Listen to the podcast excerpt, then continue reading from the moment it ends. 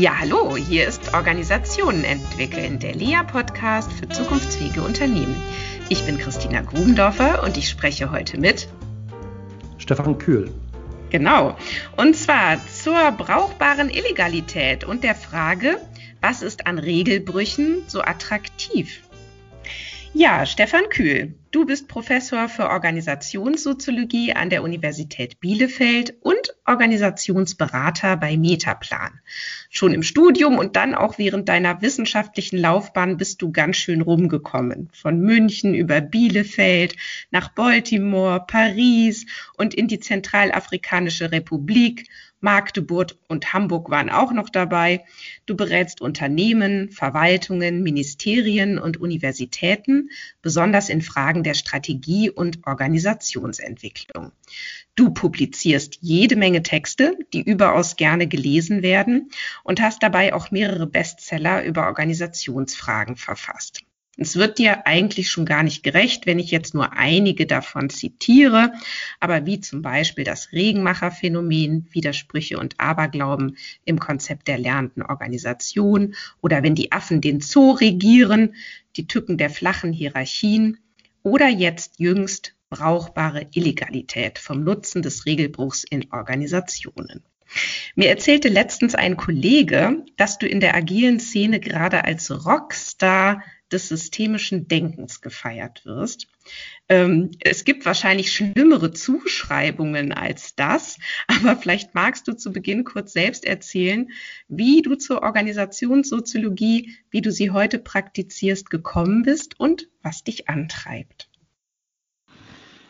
Ja, äh, Rockstar ist natürlich eine nette Beschreibung. Ich glaube nicht, dass sie ganz zutrifft, aber ähm, also was sicherlich stimmt, ist, dass ich, ähm, was vielleicht auch für Bielefeld sozialisierte Soziologen typisch ist, ähm, relativ früh in meinem Studium auf die Organisationssoziologie gestoßen bin. Und Bielefeld hat damals eben äh, quasi der Übervater der deutschsprachigen Soziologie, Niklas Luhmann, gewirkt. Und der hat sehr früh in seiner Karriere einige sehr einschlägige Bücher zur Organisation geschrieben. Und ähm, ich hatte eigentlich eher mich auf den Bereich von, von Geschlechterforschung und Wissenschaftsforschung konzentriert, aber irgendwann doch sehr schnell festgestellt, ähm, wie faszinierend diese doch sehr ungewöhnlichen Beschreibungen der Systemtheoretiker von Organisationen sind. Auf der einen Seite eben ja sehr äh, verschieden zu dem, was man normalerweise mhm. in der Praktikerliteratur liest, aber auf der anderen Seite eben mit sehr überraschenden und interessanten Einsichten. Mhm. Naja, das hat mich gepackt und dann bin ich ähm, ja unter anderem auch in der Organisationssoziologie geblieben und ist natürlich deswegen auch ein dankbares Feld, weil man auf der einen Seite wissenschaftliche Forschung auch mit äh, einer beraterischen Praxis verbinden kann. Genau, ich freue mich auf jeden Fall wahnsinnig, dass wir heute sprechen. Schön, dass du da bist. Ich freue mich auch. Ja, brauchbare Illegalität und die Frage, was ist an Regelbrüchen so attraktiv, das interessiert uns heute. Ähm, ich habe mir dein Buch natürlich angeschaut und ähm, dort schreibst du auch, dass wenn man in die Managementliteratur äh, hineinliest, dann werden ja gerne Geschichten über Personen erzählt, die sich nicht an die Regeln einer Organisation gehalten haben und gerade deshalb eine tolle Erfindung machen konnten oder eine Innovation auf den Weg gebracht haben. Und da ist dann von Musterbrechern, Organisationsrebellen und anderen Helden und Heldinnen die Rede. Und im Rückblick scheint dann deren Vorgehen fast romantisch, zumindest aber nicht riskant und paradoxerweise dann auch doch irgendwie legal. Was ist da los? Ja, ich glaube, es gibt beide Erzählungen in Organisationen. Es gibt sowohl die Erzählung von diesen Musterbrechern oder Organisationsrebellen, die sich halt ein, auf gut Deutsch gesagt einen Scheißdreck um Formalstrukturen, teilweise auch um gesetzliche Regularien äh, kümmern und deswegen eben sehr viel in Organisationen bewirken können. Und gleichzeitig gibt es aber auch die Skandalisierung der Regelbrüche in Organisationen. Gerade dann, wenn es mal schief geht, also wenn dann zum Beispiel aufgrund einer riskanten Handlung einer Führungskraft ähm, ein Kraftwerk in die Luft fliegt oder wenn man jetzt den Volkswagen Audi-Skandal nimmt, dann eben doch relativ große Strafzahlungen äh, getätigt werden müssen, weil Führungskräfte da in einer ungewohnten Art und Weise kreativ geworden sind, dann wird halt genau dieser Regelbruch skandalisiert und alle tun so, als wenn es darum geht, eben in Organisationen formal strukturelle Erwartungen und gesetzliche Regularien zu befolgen. Das heißt, die Organisationen sind relativ flexibel in der Art und Weise, ob sie einen Regelbruch jetzt heroisieren oder ob sie ihn verdammen. Ja, je nachdem, was gerade gebraucht wird, wahrscheinlich. Und je nachdem ähm, auch, wie, je nachdem auch ja. wie erfolgreich so ein Regelbruch ist. Also angenommen, ähm, Volkswagen wäre mit den Manipulationen im, des Abgasreinigungssystems durchgekommen, dann wären diese Ingenieure vermutlich intern gefeiert worden, hätten auch die entsprechende Belobigung dafür bekommen, dass sie ja letztlich sowas wie eine eierlegende Wollmilchsau produziert haben, indem sie eben auf der einen Seite ähm, die Kofferraum groß gehalten haben gleichzeitig eben aber auch ja, dazu geführt haben, dass die Umweltwerte jedenfalls auf dem Papier eingehalten worden sind. Also die Skandalisierung findet immer dann statt, wenn bei einem Regelbruch oder bei einem Musterbruch ähm, das nicht besonders gut ausgeht. Dann personalisiert man das und sagt, da haben die Leute jetzt aber doch kläglich versagt und wir müssen halt als Organisation wieder zu so einem regelkonformen Verhalten zurückkommen. Ja, wenn ich das richtig aufgeschnappt habe, dann war ja auch der Auslöser für dieses Buch, dass du unzufrieden warst mit einer sehr, ja, vielleicht vereinfachten Darstellung, zum Beispiel des Korruptionsskandals bei Siemens damals oder dem Abgasskandal ähm, bei VW oder auch des Bilanz Bilanzskandals bei Wirecard. Ähm, gibt es da bestimmte Muster, die du da beobachtet hast, wie dann damit umgegangen wird? Ja, also, also das, hm? also das, was, was ja nachvollziehbar ist, ähm, ist, dass in dem Moment, wo sowas bekannt wird, eine Skandalisierung in den Massenmedien einsetzt.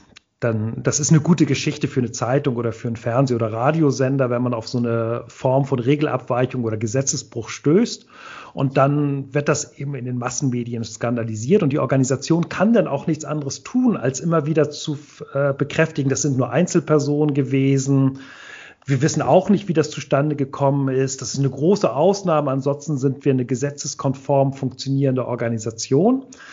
Und ähm, dann findet so eine mehr Kulpa-Haltung statt. Also das ist mhm. alles ganz schlecht gewesen. Das ist nachvollziehbar von den Dynamiken, die dann in den Massenmedien ablaufen, auch von den Reaktionsformen, die die Organisationen haben. Aber damit wird eben übersehen, wie regelmäßig diese funktionalen Abweichungen in Organisationen sind und wie wichtig die fürs Überleben der Organisation sind. Das kann man ja nicht sagen. Also Volkswagen konnte ja nicht sagen, na ja, äh, brauchbare Illegalität, das gehört bei uns zum Alltagsgeschäft. Äh, jetzt sind wir mal erwischt worden, schade, wir sind bereit zu bezahlen, aber glaubt äh, bitte nicht, dass wir in den anderen Bereichen jetzt auf regelkonformes Verhalten umstellen. Ähm, das geht nicht. Man muss sich halt als Sünder hinstellen und muss sich dann schuldig bekennen. Und dann läuft die brauchbare Illegalität in den Bereichen eben stillschweigend weiter. Genau. Und dann äh, folgt so eine Art Reinigungsprozess und ähm, einzelne Personen werden dann so ganz ähm, ähm, herausragend bestraft, ne, damit das dann auch wieder gut ist. Und dann äh, fängt man an, noch mehr Regeln aufzustellen, so mhm. pseudomäßig. Und, da, dafür, sind, dafür sind Manager ja auch da, dass wenn sowas auffällt, dann müssen die halt in der Personalisierung herhalten dafür, dass sowas aufgedeckt worden ist.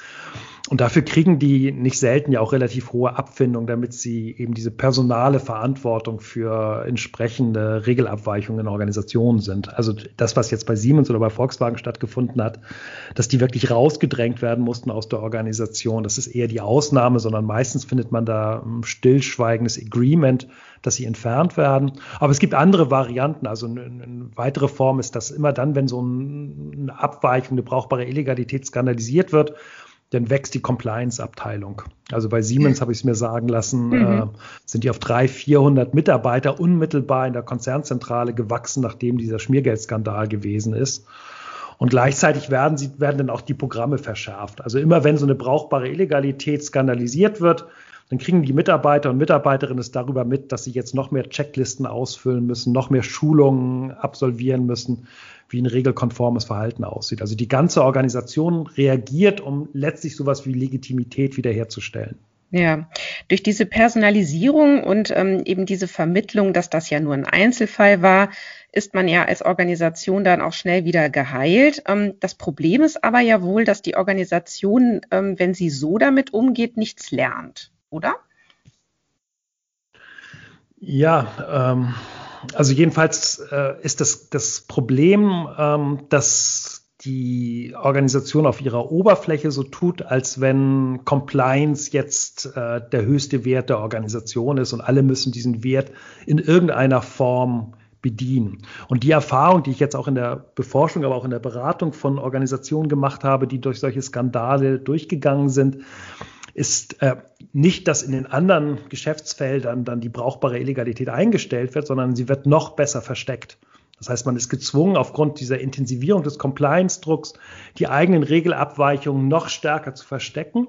Und dadurch ist es noch schwieriger, möglich sowas wie eine informale Risikoeinschätzung dieser brauchbaren Illegalitäten zu machen. Also man mhm. drückt die Regelabweichung in einen Tabubereich und ist dadurch nicht mehr in der Lage, darüber zu reden, auch nicht im kleinen Rahmen darüber zu reden, welche möglichen Risiken diese äh, permanenten Abweichungen äh, von der Formalstruktur oder auch von Gesetzen für die Organisation beinhaltet. Ja, was wir vielleicht noch mal sagen sollten, ähm, zu diesen Regelbrüchen kommt es ja nicht, weil oder meist nicht oder zumindest reden wir von brauchbarer Illegalität nicht dann, wenn sich jetzt Einzelnen persönlichen Vorteil verschaffen wollen, sondern es geht ja um Regelbrüche, die funktional sind für die Organisation. Das heißt, ähm, um Mitarbeitende, die von den Regeln abweichen, um der Organisation zu helfen. Heißt also Regelbrüche erhalten, so also das Konzept der brauchbaren Illegalität, das Funktionieren von Organisationen aufrecht. So, das müssen wir ja vielleicht auch noch mal ähm, eben festhalten und warum also das, das ist, eben überhaupt ja, eine Frage ist. Ja, mhm. ja also das, das ist ganz zentral. Also für uns Organisationssoziologen sind die Regelabweichungen, ähm, die jetzt lediglich persönliche Vorteile beinhalten, doch weitgehend uninteressant. Also wenn man jetzt den aktuellen Skandal in der deutschen Politik nimmt, ähm, wo sich Politiker bereichert haben, da gibt es keine Funktionalität, sondern die haben ihre Position ausgenutzt, um Schmiergeldzahlungen zu kassieren. Und ähm, das hat mit brauchbarer Illegalität nichts zu tun. Oder wenn ähm, ich ähm, meine ähm, falsches Attest mir besorge, um nicht arbeiten zu müssen, das ist auch keine brauchbare Illegalität, sondern das ist eine Illegalität, die für die Organisation in der Regel sehr unbrauchbar ist. Und das, was uns Organisationssoziologen interessiert, sind die funktionalen Regelabweichungen, die für die Organisation funktional sind. Also Abweichungen, die gemacht werden von Mitarbeitern deswegen, weil sie die Organisation effizienter, schneller, innovativer machen wollen. Das sind die interessanten Regelabweichungen, mit denen man sich beschäftigen müsste. Ja, da, da wären vielleicht ein paar Beispiele ganz hilfreich. Fallen dir spontan welche ein? Ja, das ist kein Problem, weil äh, im Prinzip wenn man genau hinguckt, ähm, in jedem Forschungsprojekt, in jedem Beratungsprojekt hat man es mit vielfältigen Formen von brauchbarer Illegalität zu tun. Ich kann, ich kann dir ein konkretes Beispiel aus einem Beratungsfall nennen, der so lange zurückliegt, ähm, dass da sich das niemand mehr dran stört. die Organisation gibt es in der Form nicht mehr, deswegen äh, glaube ich, gibt es auch keine Stelle, die sich darüber beschweren kann. Das ist ein Bereich gewesen, wo wir im Beratungsprojekt festgestellt haben, dass die ähm, Ausschreibungsrichtlinien umgangen worden sind. Du kennst das vermutlich, also mhm. in jedem Unternehmen und jeder Verwaltung gibt es bestimmte Ausschreibungsrichtlinien, um zu verhindern, dass unter der Hand Aufträge vergeben werden. Und die haben das so manipuliert, dass sie den Handwerkern gesagt haben, ähm, du kriegst den Auftrag sicher, aber wir brauchen, weil wir drei Anbieter brauchen, noch zwei weitere. Hast du nicht irgendwelche Kumpels oder ähm, mhm. befreundet, konkurrierende Unternehmen, die leicht teurere Ausschreibungen geben können? Und die haben das dann bemerkt, dass in dem Moment, wo ähm, wo wir das denn gesehen haben, dass so gearbeitet wird, dadurch, dass wir uns die Dokumente genau angeguckt haben und das immer so ein paar Euro mehr waren in der Ausschreibung, ähm, sind die zu, zu, zutiefst unruhig geworden, weil das klar, das ist ein Straftatsbestand, ein Abmahnungsbestand gewesen, der da deutlich geworden ist.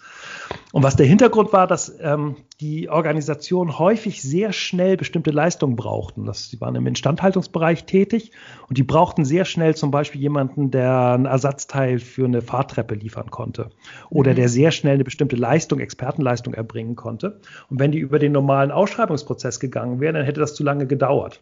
Das heißt, die haben angefangen zu arbeiten, bevor die Ausschreibung überhaupt durchgegangen ist.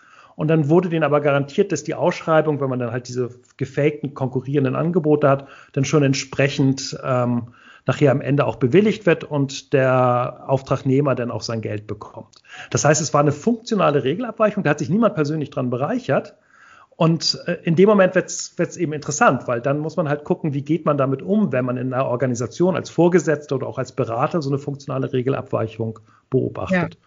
Ja, und ich glaube, man muss ja auch noch mal unterscheiden zwischen Verstößen gegen die Formalstruktur, so, wo man sagen könnte, erstmal nur ein Verstoß gegen die Formalstruktur und dann ähm, dem anderen Fall, wo das aber auch ähm, erwartet wird, dass Gesetzesverstöße ähm, gemacht werden.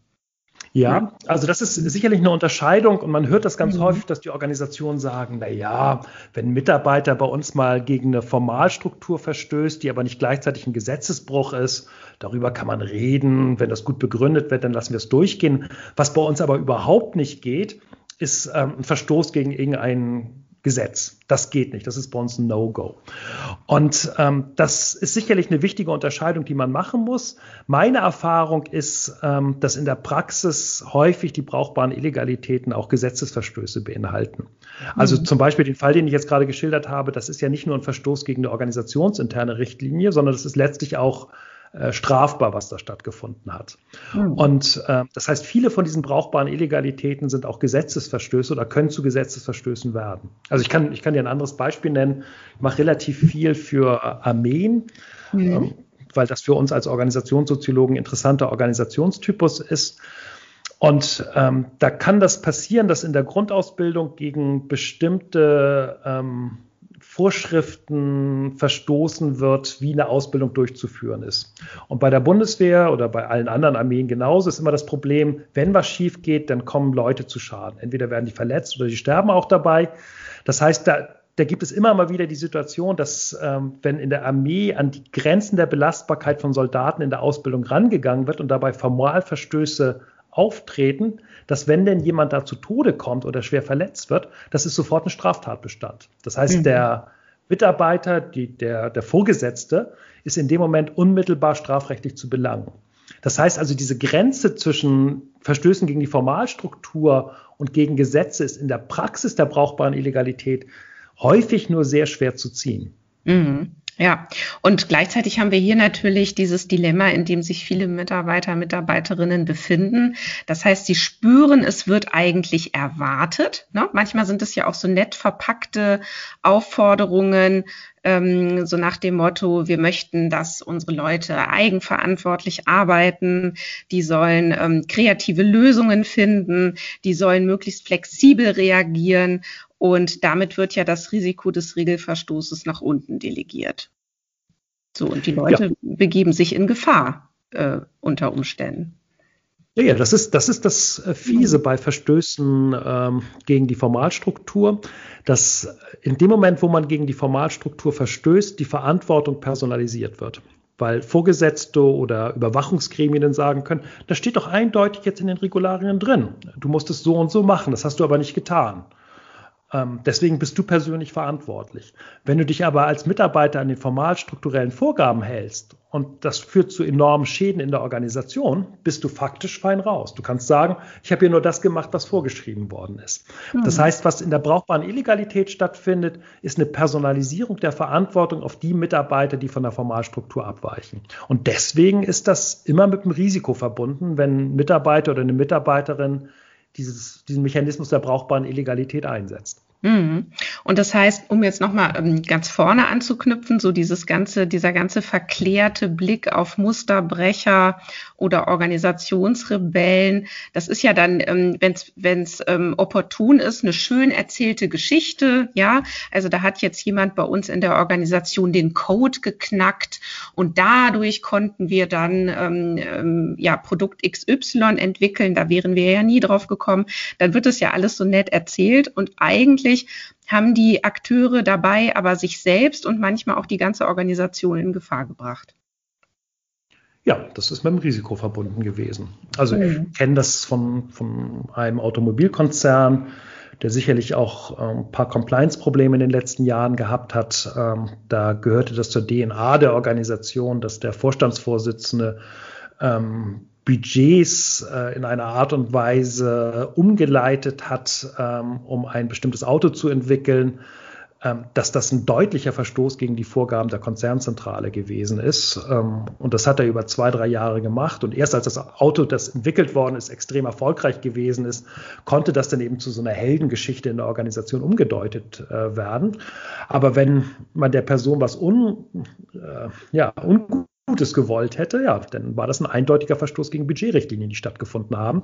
Und es hätte eigentlich zu einer Entfernung der Person aus der Organisation führen müssen. Das ja. heißt, wenn die brauchbare Illegalität mit ausreichendem zeitlichen Abstand nachher als innovativ sich herausgestellt hat und das alles verjährt ist oder die Person, die das gemacht hat, in der Organisation weiter aufgestiegen ist sodass niemand es mehr kann, dann kann es zu so einer Art Heldengeschichte gemacht werden.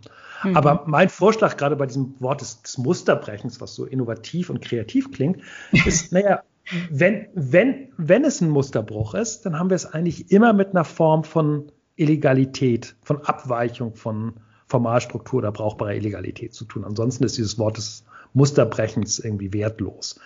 Und ähm, was ich versuche eben zu zeigen, ist, selbstverständlich hat das eine Funktionalität. Organisationen können nicht funktionieren, wenn es nicht diese Form von Regelabweichung, von Musterbrechung permanent gibt.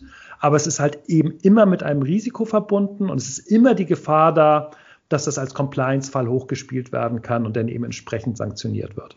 Ja, das heißt, es wäre eine eher naive Vorstellung, ähm, brauchbare Illegalität vermeiden zu wollen. Ja, also das ist, ähm, ja, also es gibt viele naive Vorstellungen in Organisationen. Das ist sicherlich eine der ganz großen, ähm, die gepflegt wird, wenn solche Skandalisierungen stattfinden. Da wird immer so getan, na ja, äh, wir können ja auf funktionale Regelabweichungen verzichten. Wir brauchen Meldesysteme, wenn eine Abweichung notwendig ist. Und dann können wir das ja in eine sinnvolle Formalstruktur überführen. Das heißt also, die Abweichungen sind für uns das Material, um die Formalstruktur insgesamt besser zu machen. Und dahinter steckt die Vorstellung letztlich einer, einer perfekten, durchformalisierten Organisation, die auf alle Situationen entsprechend vorbereitet ist. Und diese Organisation gibt es faktisch nicht. Nee. Das heißt, ähm, brauchbare Illegalität ist notwendig, um eine Organisation am Laufen zu halten. Ja, denn würden sich alle ganz genau an die Regeln halten, würde man die Organisation lahmlegen. Ja, die wäre zu statisch. Also das ist dieses bekannte Beispiel von Dienst nach Vorschrift, mit der man eine Organisation lahmlegen kann. Ich kann mich ganz dunkel noch erinnern an die Streiks in den 70er Jahren bei den Fluglotsen. Die haben mhm. nicht die Arbeit verweigert, sondern die haben lediglich gesagt, so, jetzt machen wir das halt, wie unsere Vorschriften das vorsehen, auch die Arbeitszeiten das vorsehen. Und damit wurde der Flugverkehr faktisch lahmgelegt. Und das ist in allen Organisationen so, dass wenn man alles nur nach Vorschrift macht, dann hat man enorme Effizienz, Innovations- und Flexibilitätsverluste, die sich die meisten Organisationen nicht leisten können. Ja, und da macht man sich auch nicht unbedingt beliebt als Kollege, ne, wenn man so arbeitet. Ja, ja, das ist also sicherlich. Also der, der, der Punkt ist, dass ähm, bei dieser Frage von Regelabweichung oder von brauchbarer Illegalität wird das immer noch stark personell gedacht. Ähm, das ist aber für uns Organisationssoziologen Teil der Informalstruktur. Es gibt eine starke informale Erwartung, dass Organisationsmitglieder von bestimmten ähm, formalen Erwartungen abweichen. Also wenn man jetzt im, in einem Energiekonzern im, im Wartungsbereich zu tun hat, und ein Mitarbeiter oder eine Mitarbeiterin würde permanent darauf bestehen, dass alle Sicherheitsrichtlinien immer eingehalten werden. Die wären bei Arbeitsteams, die ein bestimmtes Arbeitspensum zu erledigen haben, ziemlich schnell unter durch. Das heißt, ähm, es, gibt, es gibt da einen starken informalen Druck, ähm, sich an bestimmten funktionalen Regelabweichungen zu beteiligen. Ja, und ähm, wenn man nochmal sich klar macht, dass Organisationen auch um Paradoxien herum gebaut sind. Ne? Das heißt, ähm, ja, die Mitarbeitenden sowieso ständig extrem widersprüchlichen Anforderungen gerecht werden müssen, dann liegt ja auch da ähm, eine ganz wichtige Erklärung dafür, dass brauchbare Illegalität gar nicht zu vermeiden ist, oder? Ja, also das ist das, ähm, glaube ich, das, was Organisationen, vielleicht soziale Systeme generell so spannend macht ist, ähm, dass man es häufig eben mit widersprüchlichen Erwartungen äh, zu tun hat. Und das wirkt dann auf der Oberfläche oder auf der Schauseite der Organisation immer schön vereinbar. Also wir sind mitarbeiterzentriert und kundenorientiert und nützen dem Gemeinwesen und gleichzeitig kriegt der Kapitalgeber auch noch ganz tolle Profite raus. Wenn man sich dann anguckt, wie sich das konkret in den Organisationen operationalisiert, sind das widersprüchliche Erwartungen, die im Alltagsgeschäft klein gearbeitet werden müssen. Und da gibt es dann eben dieses Austarieren, wie viel formal strukturelle äh, Folgebereitschaft haben wir als Abteilung oder als Team und wo sind eingespielte, auch bewährte Mechanismen der informalen Abweichung, die notwendig sind, damit wir als Team oder als Abteilung erfolgreich sind. Mhm. Und wenn man dann mal so ins Top-Management schaut, dann wird ja oft so getan, als wäre das alles überhaupt kein Problem, das alles miteinander zu vereinbaren. Und diese ganzen, ähm, dieses ganze Paradoxie-Management äh, oder diese Paradoxie-Bearbeitung wird auch nach unten delegiert. Oder wie beobachtest du das? Ja, das ist, ähm, hängt ein bisschen von der Intelligenz ähm, der Organisationsspitzen ab. Ähm, also es gibt, es gibt es sicherlich, ähm, dass an der, an der Organisationsspitze die naive Vorstellung herrscht, dass alles nach Regelbuch funktionieren kann. Also ich kenne auch einzelne Organisationen, die, wo die Geschäftsleitung solchen Vorstellungen anhängt. Aber in der Regel ähm, sind die Leute, die an der Spitze einer Organisation stehen, ähm, nicht dumm und haben ein ziemlich gesättigtes Maß an Organisationserfahrung.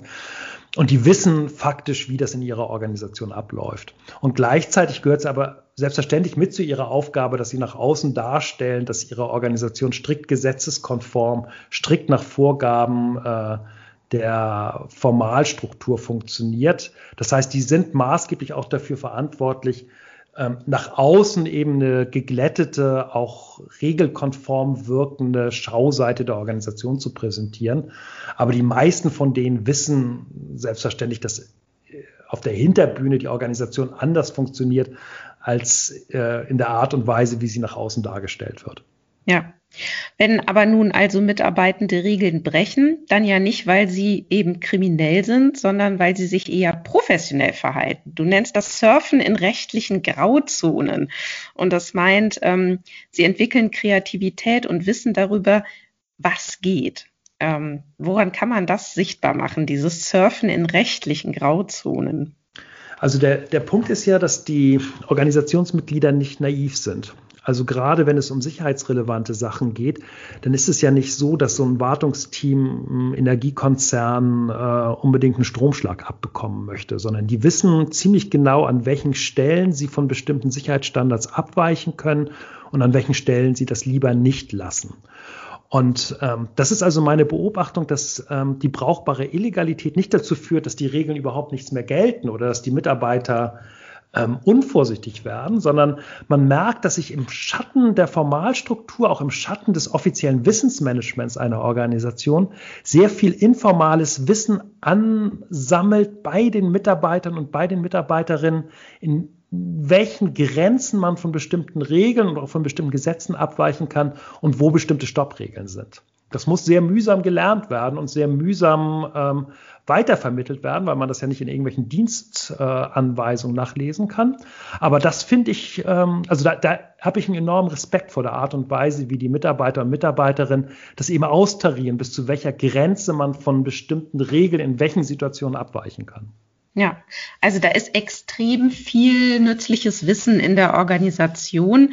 Ähm, was folgt jetzt eigentlich draus? Also was würdest du den Unternehmern, Unternehmerinnen, Führungskräften empfehlen?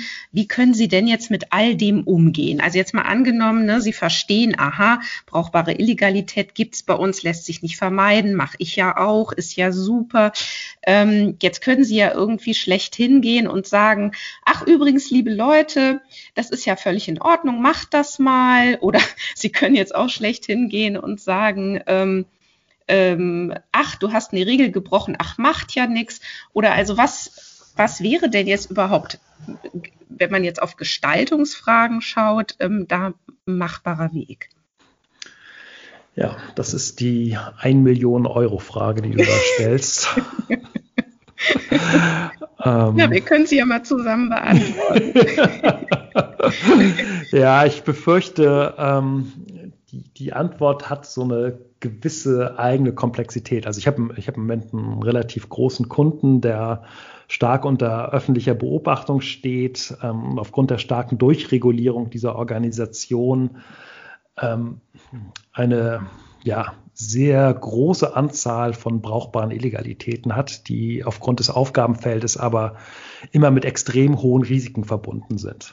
Und das, was mich da umtreibt, ist die Frage, wie kriege ich diese Organisation dazu, dass die in irgendeiner Form ähm, sich darüber austauschen kann, wie weit man bei diesen brauchbaren Illegalitäten gehen kann. Weil die Organisationsspitze sagt immer, ist, bei uns ist alles in Ordnung. Wir haben keine Fälle und wenn wir Fälle haben, dann werden diese Regelabweichungen abgestellt. Und gleichzeitig ist es aber klar, dass diese Organisation ohne diese brauchbaren Illegalitäten gar nicht funktionieren kann. Mhm. Und ähm, ja, ich, ähm, ich beiß mir da die Zähne äh, aus, weil jedes Mal, wenn man eine, also die, die nächsthöhere Hierarchiestufe, mit der kann man immer noch drüber reden. So, vorausgesetzt, es gibt kein Protokoll. Aber wenn man dann die nächsthöhere Stufe geht, die empfindet das sofort als eine Handlungsaufforderung und versucht, diese brauchbare Illegalität abzustellen oder so zu tun, als wenn man sie nicht kennen würde. Und mhm. damit wird diese brauchbare Illegalität in den Taburaum geschoben. Mhm. Und so die Erfahrung, die ich gemacht habe, ist, ähm, es hängt extrem viel davon ab, wie die Interaktionssettings gewählt werden. Also man muss sehr genau darauf achten, dass ähm, man einen Diskussionsraum hat, wo die Mitarbeiter sich untereinander vertrauen, dass man über solche Sachen reden kann. Dann muss man sicherstellen, dass ähm, die Informationsweitergabe ähm, in stark kondensierter Form stattfindet. Also so, wenn es darum geht, eine bestimmte Erfahrung nach oben zu spielen, dann darf das halt nicht zurückzuführen sein auf einzelne Mitarbeiter. Und ähm, dann kommt noch dazu, dass man als Grundeinstellung eben den Mitarbeitern und Mitarbeiterinnen vermitteln muss, dass man brauchbare Illegalität als ähm, Vorgehensweise nachvollziehbar findet, dass das eine eigene Form von Rationalität hat und dass man nicht zu den üblichen äh, Betriebswirten oder Betriebswirtinnen gehört, die auf brauchbare Illegalität immer nur sagen, ja, da müssen wir halt unsere Regeln, unsere formalen Regeln ändern, sondern dass man Verständnis dafür hat, dass es bestimmte brauchbare Illegalitäten gibt, die eben nicht in eine Veränderung der Formalstruktur überführt werden können. Ja. Dann kriegt man immerhin schon mal einen Diskussionsraum hin, in dem über solche brauchbaren Illegalitäten gesprochen werden können. Aber das denn zu systematisieren, also gerade wenn es eine Organisation mit Zehntausenden von Mitarbeitern und Mitarbeiterinnen ist, ähm, und, und darüber dann letztlich sowas wie Lerneffekte aus einem Bereich in einen anderen Bereich zu überführen, das ist äh, sehr kompliziert. Aber ja, das. Hm es ist ein Fall, wo es eben nicht die einfache Lösung gibt, äh, wo es nicht ausreicht, irgendwie ein neues Managementkonzept zu verkünden, sondern wo sehr viel ähm, Detailarbeit in der Rekonstruktion der brauchbaren Illegalität besteht und dann sehr viel Sensibilität in der Aufsetzung der Interaktionsformate notwendig ist. Ja, also ich ähm, könnte mir vorstellen, dass allein dieses Konzept erstmal in der Tasche zu haben schon hilfreich ist, um die Organisation daraufhin beobachten zu können. Und ich glaube auch, dass das Thema Anonymität ähm, äh, ganz wichtig ist. Und ähm, ich hatte auch überlegt, wie würde ich das machen? Und wahrscheinlich tatsächlich über Interviews, mit, ähm, die dann aber von externen durchgeführt werden müssen, um dann eben diese Anonymität zu gewährleisten, um zu gucken, äh, wo ist denn diese, wo ist denn diese ganze Intelligenz im Organisieren, in der Organisation verborgen, um das dann zusammenzutragen und um es dann in bestimmten ähm, ja, Interaktionsformaten dann tatsächlich verfügbar zu machen, aber dass eben ganz klar ist, ähm, man muss es so weit anonymisieren, dass nicht äh, klar ist, aus welchem Bereich es kommt. Und das ist aber vielleicht manchmal auch gar nicht so gut möglich. Aber vielleicht erstmal so zu gucken, wie weit man damit kommt. Ja, also da, das ist, glaube ich, das ist, glaube ich, äh, wichtig. Also ich, Führungskräfte machen das intuitiv. Ähm, die äh, wissen in der Regel, in welchen Bereichen bestimmte Abweichungen vorhanden sind und die wissen, wie man das ähm, anstellt, dass man das offiziell nicht zur Kenntnis nimmt und gleichzeitig den Mitarbeitern aber auch zeigt, wo, wo Grenzen ähm, der Abweichung von formalstrukturellen Regeln da sind. Man, man kommt mit Interviews relativ weit, aber es gibt aus meiner Sicht bessere Methoden. Und die besseren Methoden sind ähm, teilnehmende Beobachtung und Beobachtungsinterviews. Mhm. Also was ich relativ häufig mache, ist ähm, dass ich die ähm, Person nicht in so einem luftleeren Raum ähm, interviewe und befrage, sondern dass ich mir das konkret zeigen lasse. Also ich setze mich mit denen vor den Computer oder vor die Maschine und sage, machen Sie mal das, was Sie normalerweise machen. Und dann fange ich an nachzufragen und dann frage ich halt, ah ja, und, und ist das die Grundeinstellung dieser Maschine? Und ähm, ah ja, und, und, und seit wann wird das so gemacht und warum ist das Teil so und so? Und dann geht man immer weiter ins Detail und kriegt darüber erstmal ähm, relativ viel raus, sodass die Interviewten nicht auf so eine sehr oberflächliche Beschreibung ihrer Tätigkeit ausweichen können. Und meine Erfahrung ist, ähm, da ist viel professioneller Stolz dabei. Also die, die erzählen einem irgendwann voller Stolz, ähm, welche Umwege, welche Kreativität sie entwickelt haben, um bestimmte Prozesse im, am Laufen zu halten, auch wenn sie den Regeln widersprechen. Und wenn man dann signalisiert, dass man dafür sowieso Verständnis hat, dann erzählen sie einem noch mehr. Also das, das ist ja letztlich Innovationskraft, das ist ja letztlich Kreativität, wenn Mitarbeiter mit ähm, ungeeigneten Regeln, mit nicht passenden Gesetzen so umgehen, dass nachher am Ende die Organisation funktionieren kann. Also die sind stolz auf ihre Kreativität, die sind stolz auf ihre Innovationskraft und dementsprechend kriegt man mit so einem Mix aus teilnehmender Beobachtung, Beobachtungsinterviews und äh, normalen Experteninterviews doch relativ schnell raus, wie die faktischen Arbeitsprozesse in Organisationen ablaufen. Ja, ja, ähm, jetzt ist zwar unsere Zeit eigentlich schon so gut wie rum, aber ich würde gerne noch einen Mini-Ausflug mit dir machen in die Organisationskultur. Und ähm, hier haben wir es ja wahrscheinlich auch mit organisationskulturell eingeschlichenen Regelabweichungen zu tun. So könnte man das ja vielleicht ähm, mhm. da rahmen. Das ist Teil der Organisationskultur, ja. Mhm. Genau. So, und ähm, jetzt eine Frage, die mich schon länger umtreibt, und das weißt du ja vielleicht auch, ist, ähm, dass ich ja versuche, den Unterschied gut zu markieren zwischen Informalität und Organisationskultur. Und wenn ich dich richtig verstehe in deinen Texten, dann setzt du beides gleich. Oder siehst du das jetzt mittlerweile anders? Nein. also, Also wenn ich jetzt unfreundlich wäre, würde ich sagen, du irrst dich. Wenn ich jetzt freundlich bin, würde ich sagen, da gibt es unterschiedliche Auffassungen. Ähm, also die, ähm, das sind aus meiner Sicht Begrifflichkeiten, die aus unterschiedlichen Zeiten stammen. Dieser Begriff der Informalität, ähm, der ist ursprünglich in den 30er Jahren groß gemacht worden und dann von Niklas Luhmann in den 60er Jahren als organisationssoziologisches Konzept so konzipiert worden, dass er gesagt hat, das sind die notwendigen Ergänzung oder auch Abweichung von der Formalstruktur, die als Erwartungsbildung in der Organisation eine wichtige Rolle spielen. Das sind auch Erwartungen. Das sind Erwartungen neben der Formalstruktur, die aber eben nicht als Mitgliedschaftsbedingung offensiv ausgeflaggt werden können. Und dieser Informalitätsbegriff, der ist sowohl in der Praxis als auch in der Theorie irgendwann bisschen zopfig geworden. Und dann kam mehr oder minder aus dem Management-Diskurs dieser Organisationskulturbegriff, der, du weißt, dass der, der irgendwie unglaublich äh, zerfasert ist, wo irgendwie unterschiedlichste Phänomene ähm, drunter gefasst worden sind. Mhm.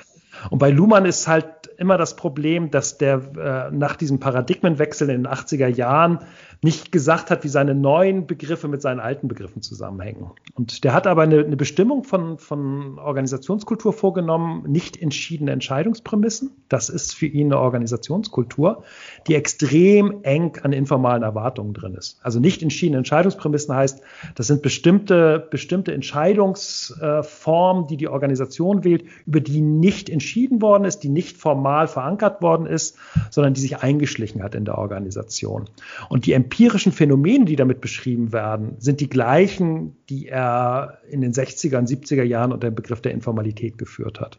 Also ich würde, auch weil es das Denken einfacher macht, ähm, dafür plädieren, eben informale Strukturen und Organisationskultur als das Gleiche zu bezeichnen. Ja, ich mache dir jetzt trotzdem mal einen Vorschlag mit ja, dem, ja, nur zu, dem ich immer so rumkaue. Also, für mich könnte nämlich der Unterschied genau in dieser Entscheidbarkeit ähm, liegen. Also Niklas Luhmann sagt ja auch ähm, nicht entscheidbare Entscheidungsprämisse. Und ähm, der mit eben dieser Regel verbundenen Emotionalität als zweite Markierung. Also Beispiel. Nehmen wir jetzt mal eine kulturelle Regel. Also sowas wie, wir stecken hier besser mal nicht den Kopf aus dem Maulwurfshügel, denn sonst wird's hier gefährlich. Heißt konkret, wir äußern uns nicht in größeren Runden. So, ne, erlebe ich jetzt zum Beispiel gerade mhm. in einer Organisation. Da wird ziemlich schnell klar, diese Regel lässt sich jetzt nicht per Dekret ändern. So nach dem Motto, so ab dem 1. April 2021 äußern wir uns alle ganz vertrauensvoll und selbstbewusst in großen Runden auch und dann haben wir auch keine Angst mehr vor Kritik oder Zurechtweisung. So. Und zudem ist bei einem Regelbruch ähm, oder der Aufforderung zu einem anderen Verhalten mit ziemlich heftigen Emotionen zu rechnen, wie Angst oder Scham. Ne? Mhm. Weil hier steckt man ja nicht den Kopf raus. So. Wenn wir jetzt sagen, das wäre eine kulturelle Regel, im Unterschied zu dieser Kategorie kultureller Regeln könnten informelle Regeln prinzipiell formalisierbar sein. Das heißt auch nicht mit so starken Emotionen verknüpft. Wieder ein Beispiel. Nehmen wir mal die informelle Regel, dass man sich nicht sklavisch an die Kernarbeitszeit von 8 bis 17 Uhr zu halten braucht. Also ne, das ist zwar eine formal strukturelle Regel, aber die informelle Regel heißt, das ist auch okay, wenn du schon um sechs kommst ähm, und du kannst dann auch um 16 Uhr nach Hause gehen, da kräht kein Hahn nach. So. Und das ließe sich aber, wenn gewünscht, auch formalisieren. Also man könnte zum Beispiel die Kernarbeitszeit verändern oder sowas wie Vertrauensarbeitszeit einführen. So, und da kau ich nämlich gerade drauf rum, ob das nicht tatsächlich ein ganz brauchbarer, auch theoretisch gut fassbarer Unterschied sein könnte zwischen der Informalität und der Kultur.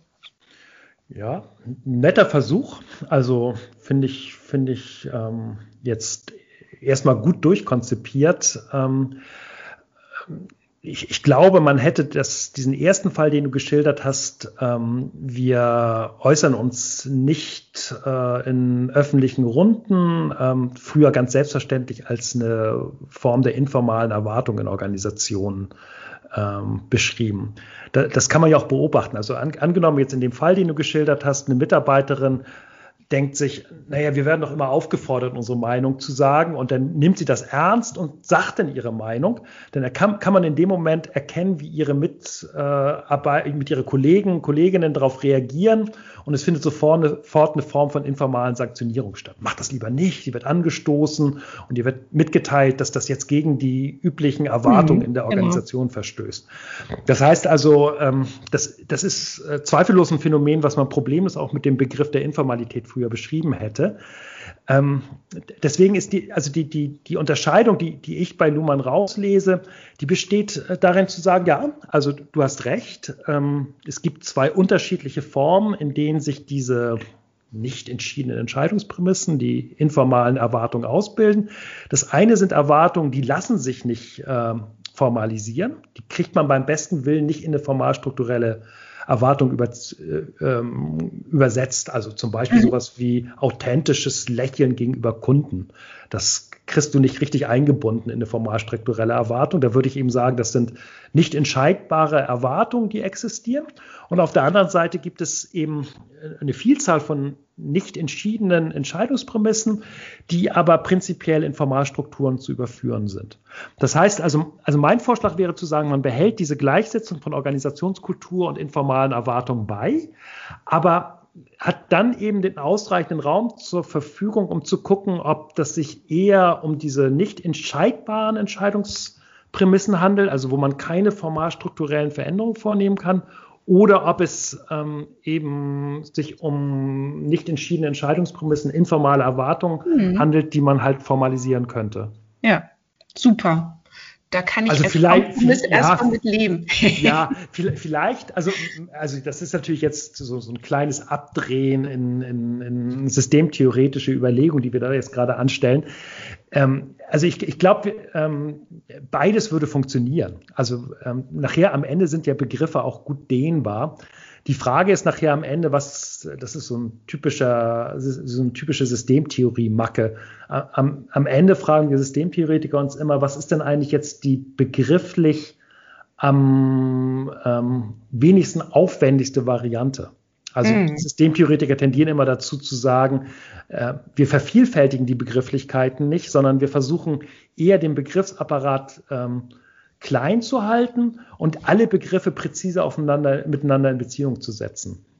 Und aus dieser Überlegung war eben, oder kommt mein Vorschlag zu sagen, wenn wir von informalen Erwartungen sprechen, dann fangen wir die gleichen Phänomene ein, die wir jetzt seit den 80er Jahren als Organisationskultur beschreiben. Und dann müssen wir halt solche Differenzierungen vornehmen, also die du jetzt gerade vorgeschlagen hast oder eben die vor, äh, also was für unser Thema wichtig ist, eben diese, dieser Vorschlag zu sagen, es gibt bestimmte organisationskulturelle oder informelle Erwartungen, die verstoßen gegen die Formalstruktur Also das ist die brauchbare Illegalität. Und es gibt aber auch eine Vielzahl von informalen Erwartungen oder auch organisationskulturellen Erwartungen, die füllen eher die Formalitätslücken. Das sind keine Verstöße, sondern da gibt es ähm, einen Verzicht auf Regulierung. Und der wird dann aber von den Mitarbeitern im Alltagsbetrieb letztlich gef äh, ähm, gefüllt. Mhm. Also wir, wir haben die Möglichkeit eben, wenn wir mit so einem sehr genau bestimmten Begriff von Organisationskultur und Informalität arbeiten, dann eben genau diese Differenzierung vorzunehmen, ähm, die du jetzt gerade gemacht hast. Ja. Wunderbar. Ja, das war noch so ein kleiner Anhang, ein systemtheoretischer Anhang an die brauchbare Illegalität. Ich danke dir sehr, Stefan Kühl, dass wir heute sprechen konnten. Ich bedanke mich bei dir. Ganz herzlichen Dank. Ja, das war Organisationen entwickeln, der LIA-Podcast für zukunftsfähige Unternehmen. Nützliche Tipps, weitere Hinweise und Links zu dieser Episode findet ihr wie immer unter www.become-better.org. Vielen Dank fürs Zuhören.